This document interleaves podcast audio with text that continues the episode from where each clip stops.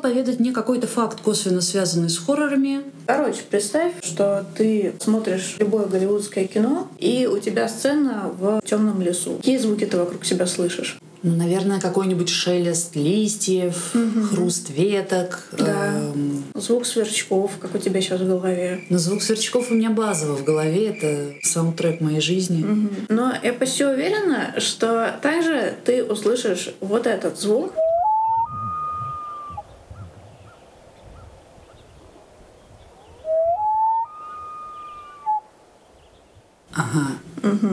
И что это за тварь? Это же не волк. Нет, это не волк.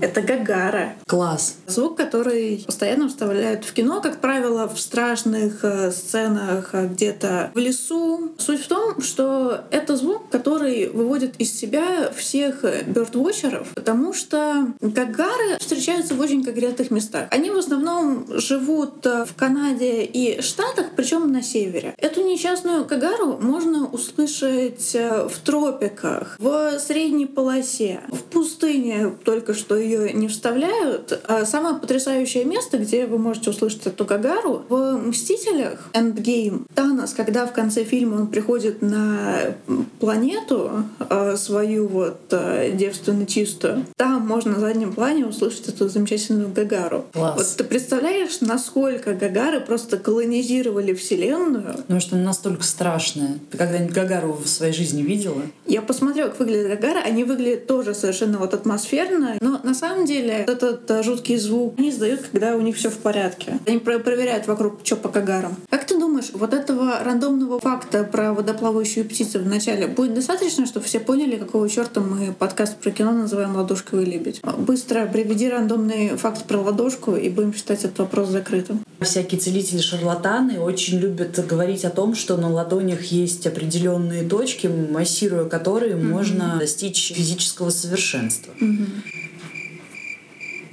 End of story. Как вы, наверное, уже догадались, мы собираемся сегодня говорить про фильм «Нет» или «Nope» э, Джордана Пила.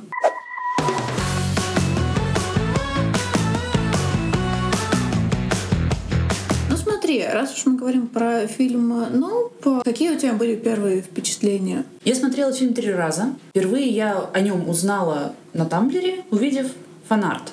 Угу. Он мне не дал совершенно никакого представления о том, о чем картина, что там вообще происходит. Честно говоря, я думала, что там брат с сестрой будут э, в рукопашную махаться с зелеными человечками. Угу. Потому что, когда я прочитала синопсис, я подумала, ага, инопланетяне. Что у нас э, может выглядеть как инопланетяне? Что я ожидаю? Либо это будет какой-то лавкрафтовский ужас, и в этом будет новаторство, либо реально это будет махач с пришельцами. Угу. Я была не готова к тому, что я увижу. Я вижу mm-hmm. кино, которое снял синефил для синефилов про других синефилов. Mm-hmm. При этом это кино было совершенно не сентиментальным, в отличие от фильмов Квентина Тарантино который тоже регулярно кинематографу как средство выражения признается в любви. Это был первый фильм Пила, который я увидела. После этого мне вообще захотелось узнать и посмотреть больше. В моем случае я до этого уже смотрела предыдущие два фильма Пила, и поэтому у меня было какое-то представление, чего я буду а, ожидать а, от фильма, хотя я вообще не представляла, о чем он. И, ну, как обычно, Билл, в общем-то, смог удивить каким-то нестандартным смешением стилей и тем. И в целом мои первые впечатления от э, просмотра кино — это визуально очень красиво и интригующе, но местами у меня пробуксовывало внимание, именно потому что все интересно, но ни хера непонятно. И только к концу я полностью вовлеклась в кино, потому что я уже понимаю, как монстр работает. И мне было реально интересно смотреть, как они пытаются с ним взаимодействовать и его себе э, подчинить. Здесь, mm-hmm. я, здесь я с тобой согласна, потому что там именно тому, как с монстром работать и как его подчинить, посвящен целый сегмент. Только такие герои, наверное, как потомки Жакея, mm-hmm. могли быть в этом экспертами не возникало вопроса, почему у меня, по крайней мере, почему вот этот парень так уверенно говорит о том, как mm-hmm. с этой штукой взаимодействовать. Он работает с животными, он знает животных. Он говорит о том, что вот медведю нельзя поворачиваться спиной, что лошади нельзя яркие вспышки и громкие звуки. Когда ты уже знаешь, э, что это вообще такое, потому что первый раз ты три четверти фильма смотришь кино, и ты не представляешь, что это. Этот монстр выглядит как абсолютно искусственная штука, при этом он ведет себя как э, животное, а двигается не то как летающая тарелка, не то как скат или какое-то другое подводное животное. Ну, это буквально фильм про вилкой в глаз. Я, как, когда я смотрела это в третий раз, у меня в голове сложилась картина, которую mm-hmm. я изначально просто не заметила. Ввиду того, что ага. меня настолько увлекало вот это красочное, для меня захватывающее повествование, mm-hmm. в котором я могла много чего увидеть. В самом начале фильма угу. отцу в глаз попадает монетка и выбивает ему глаз. Ага. Вот весь этот э, пришелец, ага. вот это существо, это же огромный летающий глаз. глаз. Ага. И нас буквально в самом-самом начале, когда нам показывают вот эти кадры угу. с Жакеем на лошади, угу. они у нас вот в этом глазе камере. И вот этот летающий глаз они потом в конце уничтожают. Это буквально око за око. Можно сказать, что они побеждают его в итоге при помощи монетки и вот этого глаза камеры. Кстати, давай поговорим про глаза в этом фильме и их роль. У меня еще возникла мысль, что они в конце называют монстра Джин Джекет. Джин Джекет. Да. А я подумала о том, что они называют его так, потому что они жакеи. А если бы попросили дядьку режиссера, оператора, назвать этого монстра, он бы назвал ее камера обскура. Потому что он же устроен вообще внутри себя как камера обскура да. буквально. Да, да, да, это замечательно. Говоря о том, что в этом фильме очень много разных глаз и аллюзий на глаза, ключевая тема в том, что э, ты видел имеет ценность то, что ты пережил при этом, в этом фильме ценности не имеет. То есть да. вот все эти их э, усилия по тому, чтобы приручить, понять э, вот это космическое животное, они для них не ценны до тех пор, пока не сумели снять это на камеру. Героиня Кики Палмер задела то, что у нее забрали лошадь, но еще больше ее задевает то, что на нее отец даже не посмотрел. А потом она говорит, но ты на меня посмотрел. И в итоге они делают этот э, жест э, пальцами глаза в глаза, не знаю, как его нормально описать. И последний жест от Джея э, в конце, он точно так же наводит на глаза и на нее. Это очень трогательно. Ну, это действительно очень трогательно. Это очень насыщенно по темам. Ты сейчас озвучила мысль, которая заключалась в том, что ценно не то, что ты пережила, а то, что было снято на камеру. И вот в самом начале фильма мы видим резню учиненную обезьяны на сценах э, сериала про Горди. Это сериал про шимпанзе. И потом мы узнаем, что после этого сериала шимпанзе перестали использовать в съемках. И маленький Юпитер, парень, у которого был раньше, ну, если вдруг кто-то не помнит. Это тот, кого называют Джуб в фильме. Да, да, да, Джуб. Вот он сидит под столом столом угу. и наблюдает за тем, как его партнершу угу. по съемкам убивает обезьяна, угу. как обезьяна потом гоняется за еще одним персонажем, и он слышит, как его добивают. А потом, когда к нему приходят О'Джей и М, он показывает им комнату, посвященную вот этому событию. И начинает с восторгом рассказывать о том, как вот этот эпизод из его жизни на Saturday Night Live переиграли актеры. И он от этого, очевидно, в восторге. И вот это его переживание, это огромная детская травма, которую угу. получил маленький мальчик на съемочной площадке, она как будто для него вообще не важна. Важно то, что вот это было, это кто-то увидел, он поэтому знаменитый. Тут у меня было ощущение вот именно как будто. Потому что именно от этого персонажа мы нигде не получаем его личного мнения. Мы его видим только когда он уже взрослый, и он вот эту свою травму целиком и полностью товаризировал. Это для него просто шоу. Когда он рассказывает это, это его отработанная презентация. Он эту историю рассказывал раз 50. И это перекликается с тем, что О'Джей и М хотят сделать кадр для Опры. Да, у них убили отца. Они на тот момент еще не понимают, что они будут за отца именно мстить вот этому существу. Mm-hmm. И, но они хотят снять инопланетян для того, чтобы заработать денег, потому что mm-hmm. Отис младший продает всех лошадей, Угу. Он, он явно не настолько хорошо подготовлен, как его отец или как его сестра. Вообще нет инстинкта интерпренера. Это прекрасно на контрасте показано в самом начале фильма, когда на съемках рекламного ролика он ждет сестру и не может сам провести презентацию. Это очевидно угу. не то, в чем он хорош. В этом хороша его сестра. На этой сцене ты хочешь сейчас поподробнее остановиться? Кажется, это важный момент обсудить, про что первая сцена на съемочной площадке в самом начале. Там Отис младший ждет свою сестру, которая mm-hmm. должна помочь ему в презентации их работы и провести инструктаж для съемочной группы о том, как работать с животным. Потому что Отис угу. держит на поводьях лошадь. Лошадь стоит на песке mm-hmm. на фоне гринскрина. Все, что произойдет дальше, mm-hmm. объясняется в этой сцене. И начиная с того, почему конкретно эти люди так заряжены на то, чтобы разобраться с проблемой, которая у них возникла, для них это дело чести, дело всей жизни mm-hmm. отца и их пращура, mm-hmm. который скакал на лошади в открывающих mm-hmm. кадрах.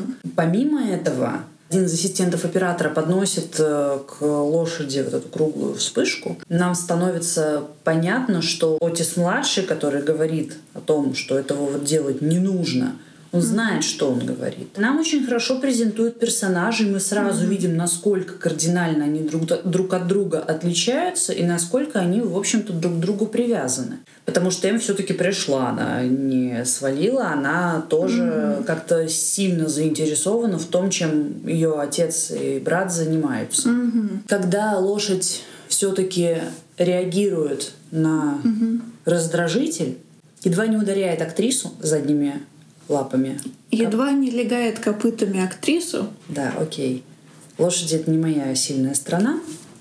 Так вот, она могла легнуть актрису, чудом этого удалось избежать. Mm-hmm. И в конце концов эту лошадь заменяют на зеленый макет, который mm-hmm. потом вкатывают в ангар. Mm-hmm. Это можно заметить на заднем плане, на это можно даже не обратить внимания. Я при первом просмотре не сакцентировалась на этом. Это тоже классно бьется с тем, что в самом начале, слава богу, была не настоящая обезьяна. Это компьютерная графика. Ты имеешь в виду в первой сцене да, шимпанзе да. у нас э, компьютерная обезьяна, а, собственно, на съемочной площадке лошадей они уже использовали настоящую. Да, это была настоящая лошадь, которую потом mm-hmm. заменили на да, в, в сцене на макет. Я бы сказала, что для меня тут как бы есть две основных истории. Когда я первый раз вообще смотрела эту сцену, если бы меня потом попросили описать кратко эту сцену, я бы сказала, что это а, сцена про то, как Эмеральд пичет их с братом наследственный бизнес. Параллельно с этим Джордан Пил вводит э, идею забытой истории чернокожих э, в Голливуде, которая, в общем-то, для него важная и для кино в дальнейшем важная тема забытого наследия, которое персонажи пытаются себе вернуть. А вторая вещь — это как будто сцена про неправильную расстановку приоритетов. Эмеральд проводит реально крутую презентацию. Единственная проблема с этой презентацией в том, что она на инструктаже по технике безопасности. По-хорошему, эта сцена должна была выглядеть так. Здравствуйте, мы занимаемся лошадьми в кино с тех пор, как лошади и кино существуют вместе.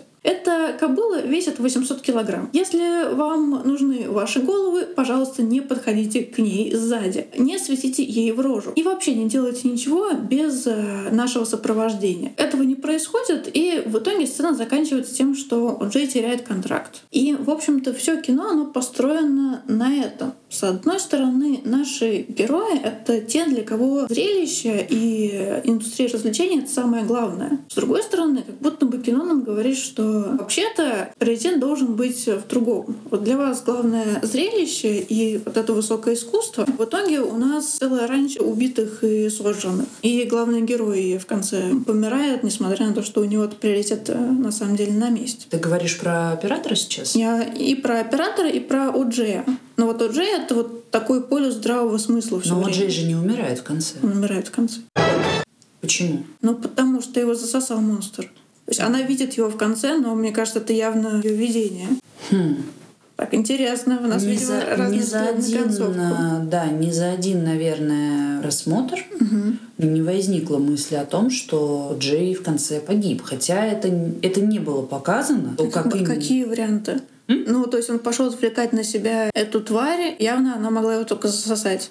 А в конце он появляется ну, в очень киношном кадре. Для меня это явно то, что происходит в голове Эмеральд в этот момент важно то, что ты видишь. Но mm-hmm. при этом, когда оператор пошел снимать это существо в «Золотой час», перед этим сказал, что ну, мы не заслуживаем невозможного. Таким образом, это было какое-то его очевидное творческое самоубийство, как mm-hmm. человека, который все-таки отказывается это показывать кому-то еще. У меня было от этого немножко впечатление того, что он идет э, это снимать не столько потому, что он хочет там вот это, условно говоря, вот эту пленку, чтобы она никому не досталась, сколько просто он не может остановиться. Но это какая-то вот пиковая точка его карьеры и его жизни, uh-huh. одержимого. И он хочет как бы уйти на пике. Да. Мне понравилось то, что в этом фильме все ружья выстрелили. Mm-hmm. И вот этой круглой вспышки, от которой испугалась лошадь, она цитируется три раза.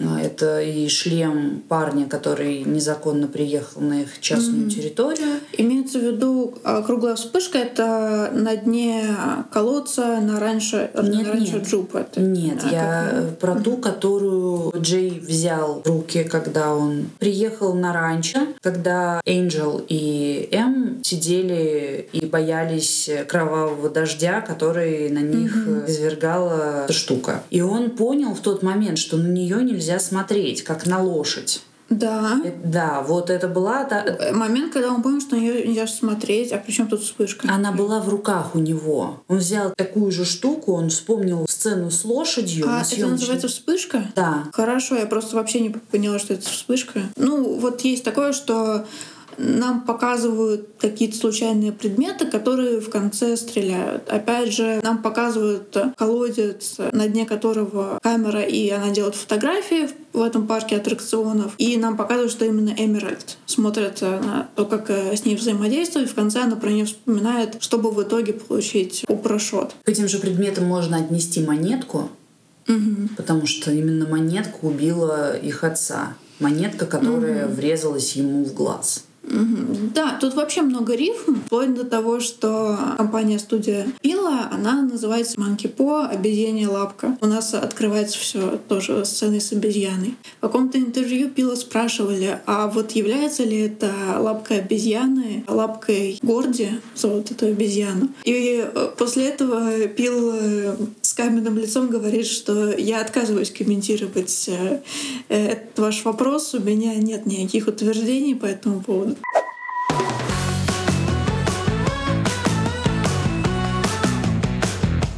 В принципе, здесь мы можем поговорить э, в целом о Джордане Пиле и почему он завирусился как режиссер. Но помимо того, что, на мой взгляд, все, что он делает, очень свежо для индустрии.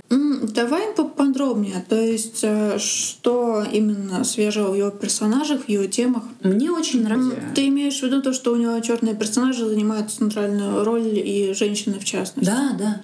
Угу, на, окей. Мой, на мой взгляд, это классно. Мне почему-то вспоминается, как э, вот про Нуп Пил говорил о сцене, где у него отсылка к Акире.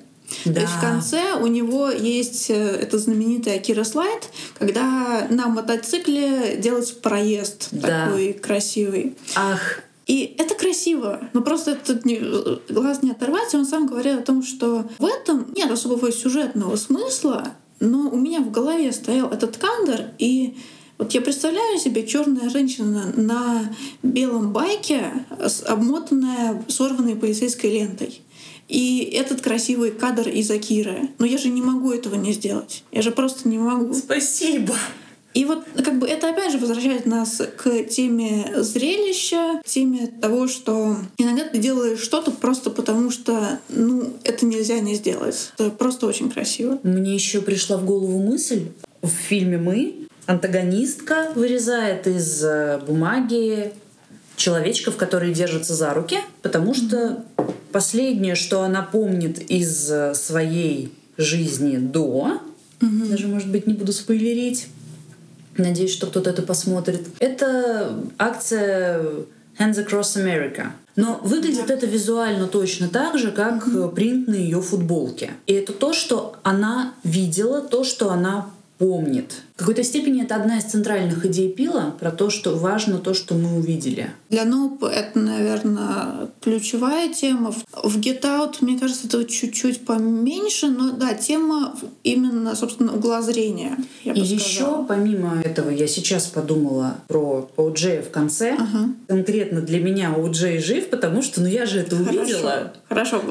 да. Он классный. Это О'Джей Шрёдингера. Да, да, У да. меня он мертв, у тебя он жив. Слушай, ну пока мы далеко не уехали от байка Акиры, посмотреть, какой каламбур. У меня была еще связанная с этим мысль о том, почему Пил завирусился и почему он сейчас стал популярным. Простой ответ, потому что начал кино снимать. У него три работы, и начиная с первой он уже стал интересным. А Это как бы простое объяснение. Немножко сложное объяснение. Он очень сильно завязан на метатексте. У него же в фильмах очень много слоев. У него всегда множество отсылок. Он огромный киноман. В каждом его фильме куча материала для тех, кто любит разбираться в хоррорах, для тех, кто любит разбираться в кино в целом. Он мастерски комбинирует музыку, которую он вставляет в неожиданное место. И это то, что очень хорошо работает в современных реалиях, в частности, с повсеместным распространением интернета. Поиск отсылочек — это то, чем очень сильно одержимо любое комьюнити, мне сейчас кажется. Да, ты права. И как бы если мы скажем, что такое кино сняли 20 лет назад, оценило бы 5% людей, которые бы это посмотрели. Такое кино, конечно, снимали 20 лет назад, и 30 лет назад даже снимали кино, которое было насыщено отсылками либо к э, самым первым работам в кинематографе, значимым, либо к литературе, потому что к литературе было больше доступа у людей в принципе. И сейчас ты можешь ссылаться на какие-то очень узкие вещи. Когда ты вставляешь отсылку на «Сияние» или на «Космическую Одиссею», ее считывает э, гораздо больше, чем когда у тебя на заднем плане висит постер старого кино про ковбоев, где главный герой чернокожий. Но это очень специфическое кино, про которое знают Джордан Пил и еще несколько таких же ценителей.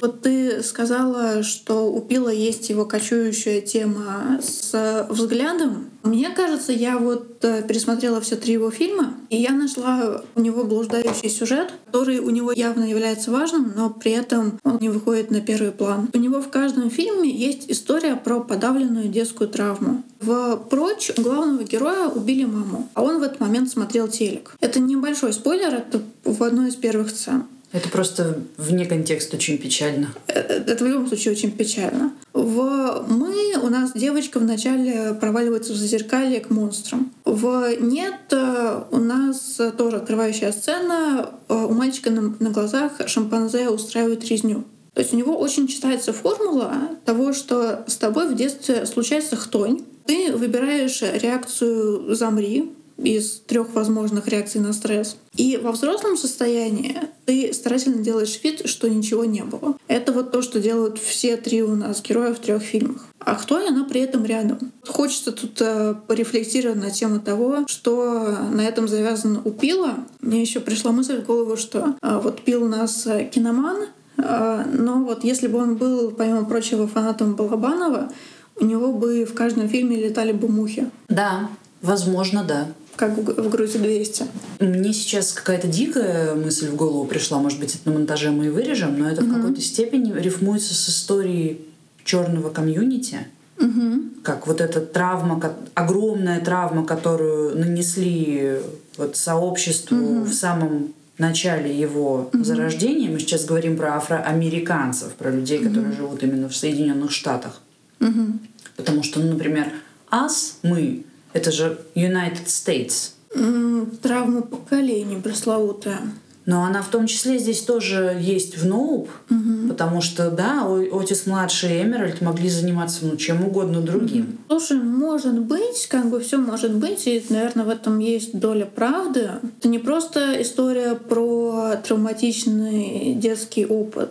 Это история еще про конкретную реакцию в моменте и последующую. Хочется здесь э, включить немножко Фрейда и сказать, что, а может быть, это у нас показывает нам личный опыт режиссера, Ни одно не исключает другого. абсолютно не исключает другого. И у меня есть ощущение, что вот это такое чеховское ружье, и нам очень предстоит увидеть, что это за идея в дальнейших фильмах. лично мне очень не хватало именно таких картин. Очень хотелось увидеть что-то, что эксплуатирует тот груз, который мы как я имею в виду человечество, которое изобрело кино как способ mm-hmm. повествования, очень хотелось увидеть, как это используют по-новому. И это круто.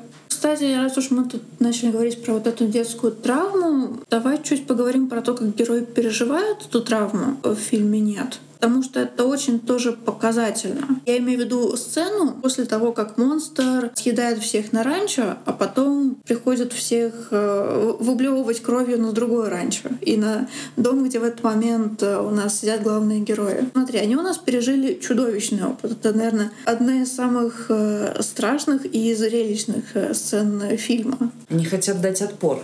Да, но их первая реакция не в этом. Они начинают с того, что они последовательно идут, накуриваются, играют в VR, Потом в жуют бургеры. Потом О'Джей э, пытается об этом поговорить, и он начинает говорить о том, что мне кажется, монстру не нравится, когда на него смотрят. Наверное, вот нужно на него не смотреть, наверное, мы можем эту ситуацию рассказать так, так и так.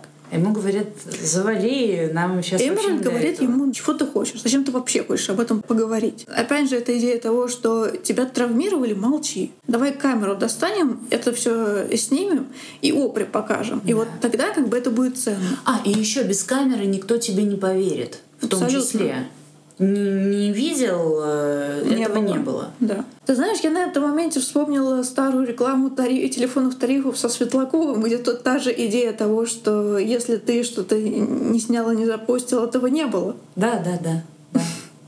Это же очень, э, это очень современная история. Я бы сказала, я... что это очень свойственная людям в индустрии кино точка зрения. Ну, в том числе, но сейчас с угу. появлением социальных сетей... Фактически все становимся операторами своей жизни. А на эти ребята нападали гигантскому глазу. Это было так прекрасно. Было ощущение какой-то меланхолии от фильма, потому что они же снимают максимально красивые кадры на эту пленочную камеру с лучшим оператором на свете, а в итоге потом этого никто не увидит. Увидят только размытый э, один кадр с одноколодца, где э, непонятно, что сфотографировано. Но это... все-таки увидит вот хоть что-то и. Может быть, а как бы, а мы не знаем. Да. То есть фильм заканчивается не на этом. Этот кадр он просто есть. И вот притащат они его пря. И что дальше? Ну, это будет да, в новостях это... неделю. Да, да, да. Это очень печально. Угу. Когда мы смотрели картину с подругой, она сказала, что ее как-то очень сильно тронула эта история брата, сестры и лошадей, которых угу. брат еще и выкупать пытался. Угу. Да. Кстати, тоже mm по поводу визуальных находок Пила и отдельных фрагментов, по которым ничего не понятно.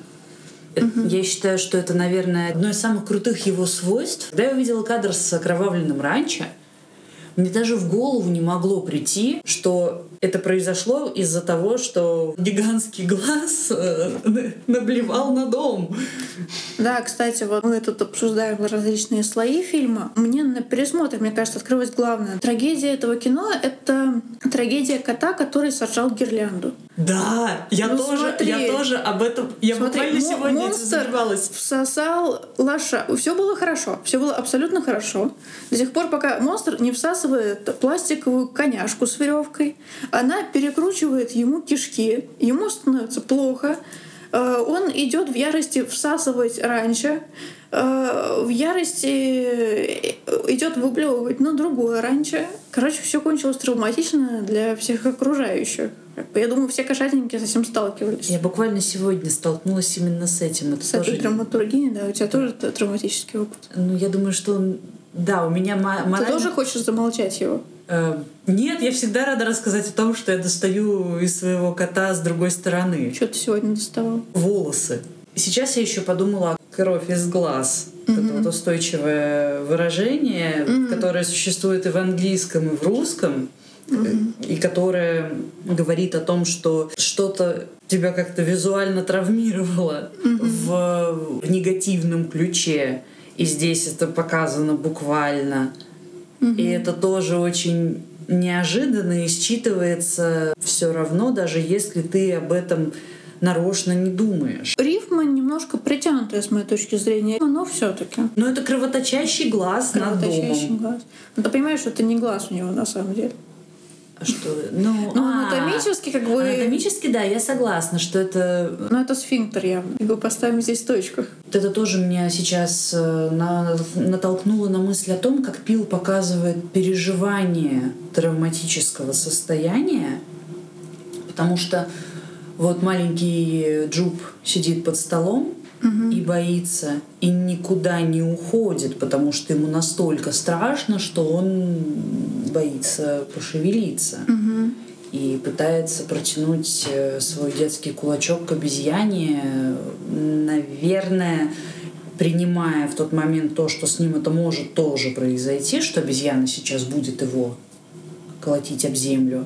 Или, может быть, она над ним как-то жалится. А мне кажется, это шок банально. В том Ну, числе, то но есть показан он, очень он здорово. выполняет действия, которые он привык выполнять. То есть это их такое, э, как бы то, что персонажи делают. Да, и у него вообще много этой идеи подмены какого-то рационального и логического действия в ситуации действием, э, которое продиктовано чем-то кинематографичным. Здесь они как бы играют свои роли. Продолжают играть в ситуации, когда, в общем-то, мальчик смотрит, э, как обезьяна расчленяет его коллег. Что он делает? Реально движение из фильма. В «Проча» у нас главный герой в детстве на кухне грабители вломились и убивают маму. Он просто смотрит телевизор. И опять же, эта идея кино как эскапизма какого-то. Так и есть. Ты как бы делаешь не то, что правильно делают в ситуации, ты делаешь то, что помогает тебе уйти от ситуации.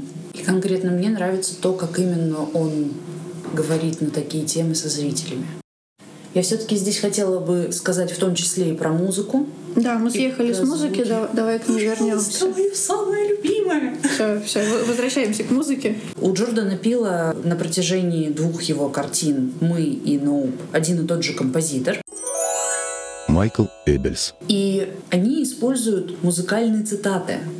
И музыкальные цитаты привносят дополнительных слоев восприятия. Как я уже сказала про легендарный хит «I wear my sunglasses at night», в фильме «Мы» одна из самых напряженных сцен всей картины происходит под «Fuck the police». Том, что это «Fuck the police» круто зарифмовано с тем, что голосовой помощник Офелии не слышит, как э, героиня обращается к ней за тем, чтобы та вызвала полицию. Не call the police, а fuck the police. И, за, и их всех убивают, их двойники. И потом Зора и ее младший брат под эту музыку идут спасать свою маму, которую двойники соседи утащили в дом. И это тоже классно зарифмовано с тем, когда в самом начале они едут в машине на пляж, на который, кстати, героиня ехать не хочет. Они вместе поют песню про травку. This is a dope song, как говорит э, Говард, отец семейства. Это музыка, которую, очевидно, знают мама и папа, на которой они выросли, и мама поворачивается и щелкает пальцами для того, чтобы показать сыну, как попадать в бит, как почувствовать ритм. И им всем классно от этой музыки. В конце главная героиня танцевала, и ее двойник тоже танцевала под э, ту же самую музыку. Могу сказать про Нуб, который благодаря своим музыкальным цитатам мне так запомнился. Когда у Джей скачет в этой своей оранжевой толстовке по полю, утыканному тюрьманами, под э, канонично-вестерновую музыку. Это такая отсылка ко всем фильмам, постеры которых висели на стене у их отца. Да, выглядит очень хорошо, это выглядит очень неожиданно. Пил специализируется на всяких музыкальных цитатах и на использовании музыки очень нестандартной для контекста. В Проче у него один из саундтреков — это песня Run Rabbit Run. То есть она такая прям винтажная-винтажная. И она звучит в очень современном сеттинге. То есть он любит менять э, то, как мы воспринимаем музыку. Очень похоже в этом плане на Тарантино. В новом Пил использует саундтрек совершенно по-другому. В трех первых четвертях фильма у нас наложенного саундтрека и цитат нет практически совсем. В основном это работа с естественными какими-то звуками. Если у нас есть музыка, то она звучит из какого-то естественного источника. Либо пластинки, либо, опять же, машина. Мое любимое использование звука — это, наверное, момент со сценой с кровавым дождем на особняк, где монстр из-за того, что он гасит всю электронику, звуки начинают звучать растянуто. И по свету и звуку ты определяешь угрозу. И мне еще очень понравилось звуковое оформление самого монстра, потому что он звучит очень специфически, и сначала мы не понимаем, что это за звуки. Вначале мы слышим какой-то невнятный гул. Потом, когда он прилетает, уже второй раз из него слышны крики людей. Актеров массовки попросили сначала кричать э, от ужаса, а потом попросили кричать, э, будто им очень весело. И свели эти две звуковые дорожки вместе. Поэтому ты в эти крики вслушиваешься, потому что ты не можешь считать эмоцию до конца. Ты не понимаешь, вот эти люди кричат, потому что там э, какая-то жуть происходит, или все в порядке. И мне кажется, это очень крутая работа с фиксированием внимания. Да, это замечательный саунд-дизайн. Из того, что я смотрела за последнее время, именно у Пила саунд-дизайн мне запомнился больше всего. Он однозначно прокачался в Nope. Маленькая ремарка от меня. Над этой картиной работал мой любимый оператор. Это Ван Хойтема в русской традиции. Mm, да, давай поговорим про него. Это на полтора часа. Я... Давай, у тебя на нее три минуты. А, да, хорошо. Нет, ну скажи, что считаешь нужным. Это мой любимый оператор. Я за ним слежу с самых первых его работ. Угу. И, наверное, никто, кроме него, не мог бы это сделать так. Соглашусь. Потому что это человек, у которого очень крутой вкус на визуальные решения, которые, Мгм. в принципе, у него кочуют из фильма в фильм. И это очень удачный творческий союз, потому что человек, который хотел показать стильные вещи, я имею в виду сейчас Джордана Пила, нашел человека, который мог сделать это вот именно так, что ты запоминаешь э, женщину в зеленой футболке с желтым платочком, повязанным Мгм. на шее, которая выходит из закровавленного дома. Ну, И- справедливости ради сложно забыть того, кто выходит из окровавленного дома, но... Кстати, возвращаясь к Хойта Вайн Хойтема, это оператор, насколько я понимаю, самый опытный по съемкам на IMAX. Да. И это первый фильм а, Джордана Пила на IMAX. И обусловлено это вообще было следующей вещью. Первой мыслью а, Пила, когда вот он думал, я хочу вот снимать свой следующий фильм, что я хочу сделать? И он сказал себе, я хочу устроить зрелище. И отсюда появилась мысль про аймаксовскую камеру, но потом он также вот начал вести переговоры с э, Хойта, и он его спросил, я хочу снять фильм про НЛО. Если бы у тебя была возможность снять реальное НЛО, на что бы ты его снимал? И он ему ответил, ну, IMAX, конечно. Это максимальное разрешение, которое мы можем себе позволить. Уник- уникальное зрелище, на что еще его снимать. Но оператор в фильме на IMAX и снимает. Да. И более того, если уже мы говорим про зрелищность, то там есть кадр, где вот это существо, если смотреть это в IMAX кинотеатре, смотрит прямо на тебя.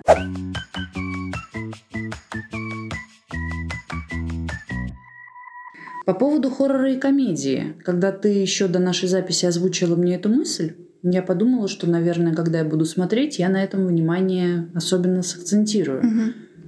Потом я поняла, что он довольно серьезный парень, как мне показалось. Я бы не сказала. все таки 20 первых его лет работы в кино — это работы в скетчах и комедии. Я бы сказала, что в том, как ведут себя его персонажи, эта комедийность э, есть. Но реакция главного героя О'Джея на монстра, как бы, который вы, вы- выведена в заголовок, эта фраза «nope», э, это, в общем-то, мемная реакция. Когда там вы видите монстра, и вы говорите, нет, не, не пойду с ним взаимодействовать. Абсурдно. И достаточно смешно. А что еще там есть веселого? Вот эта сцена, где О Джей сначала думает, что там у него на ранче инопланетяне, а потом выясняется, что это дети инопланетянами притворяются, но это же очень смешно. Я подумала о своей реакции, которая у меня была при первом просмотре. Очень здорово и жутко. Угу. И ты не понимаешь, чем будешь Мгм. иметь дело. И потом он врезал ребенку. И, кстати, ребенок у маски это тоже такой Угу. кочующий образ у Пила. Пожалуй. У тебя вот эта эмоция жути, она потом сменяется шуткой. Я бы сказала, что впрочь это больше всего читается, потому что у нас там есть э, две сюжетные линии. Это линия главного героя, который поехал на дачу к э, белым родителям, и где происходит э, всякая жуть непонятная. И линия его друга, с которым он разговаривает по телефону. И линия этого друга вся выстроена в комедийном ключе. Там актер отыгрывает абсолютно вот как э, отыгрывали бы в скетчах Late Night Show какого-нибудь. И это все очень изящно сращивает. Однозначно то, что режиссеру нравится смешивать. У меня была немножко далекая мысль про то, зачем он это делает. М. Хоррор просто по закону жанра часто касается тем э, смерти. И смерть — это плохая основа для шутки, но это идеальный сеттинг. Я сейчас поясню. Юмор получается из абсурдного. Поставь любую вещь, которая тебе кажется важной в твоей жизни на текущий момент, и поставь на фоне нее смерть. Что не станет абсурдным? Твой дедлайн на работе, какие-то твои важные планы на жизнь и так далее. Если у тебя стоит острая витальная угроза, на ее фоне шутить получается обязательно. Собственно, отсюда и происходит всплеск огромный черного юмора а, в какие-то критические минуты. Но это же очень физиологичные параллели. Сращивать страшное и смешное — это то, что люди научились делать очень-очень давно. И с разной степенью успешности это делали на протяжении, в принципе, развития культуры. И конкретно Джордан Пил работал в комедии очень много лет. И как режиссер он не может не знать того, как именно можно манипулировать вниманием зрителя. А это самый базовый прием таких манипуляций. Сращивать страшное и смешное, шутить на фоне какой-то витальной угрозы и давать зрителю сбросить напряжение при помощи шутки. Или таким образом анестезировать травму, которую Мгм. наносит один человек с камерой другому человеку. Привет, Сакуров. Ну вот, пожалуй, вся моя мысль, которая заключается в том, что человек, проработавший много лет в комедии, точно знающий, как работает механизм визуального воздействия на зрителя. У Пила справедливо и обратно. Когда ты берешь э, что-то комическое и контекстом переводишь это в ранг трагедии, это бьет тебя с очень неожиданной стороны. Да. И это трогает тебя гораздо сильнее, чем если бы к тебе подошли на серьезных щах и как бы начали драматизировать. Мне очень нравится этот э, контраст, когда у нас э, какие-то сильные эмоции вызывают не драматические персонажи, а, собственно, шуты. И вот, вот такого я хочу увидеть больше. Согласна.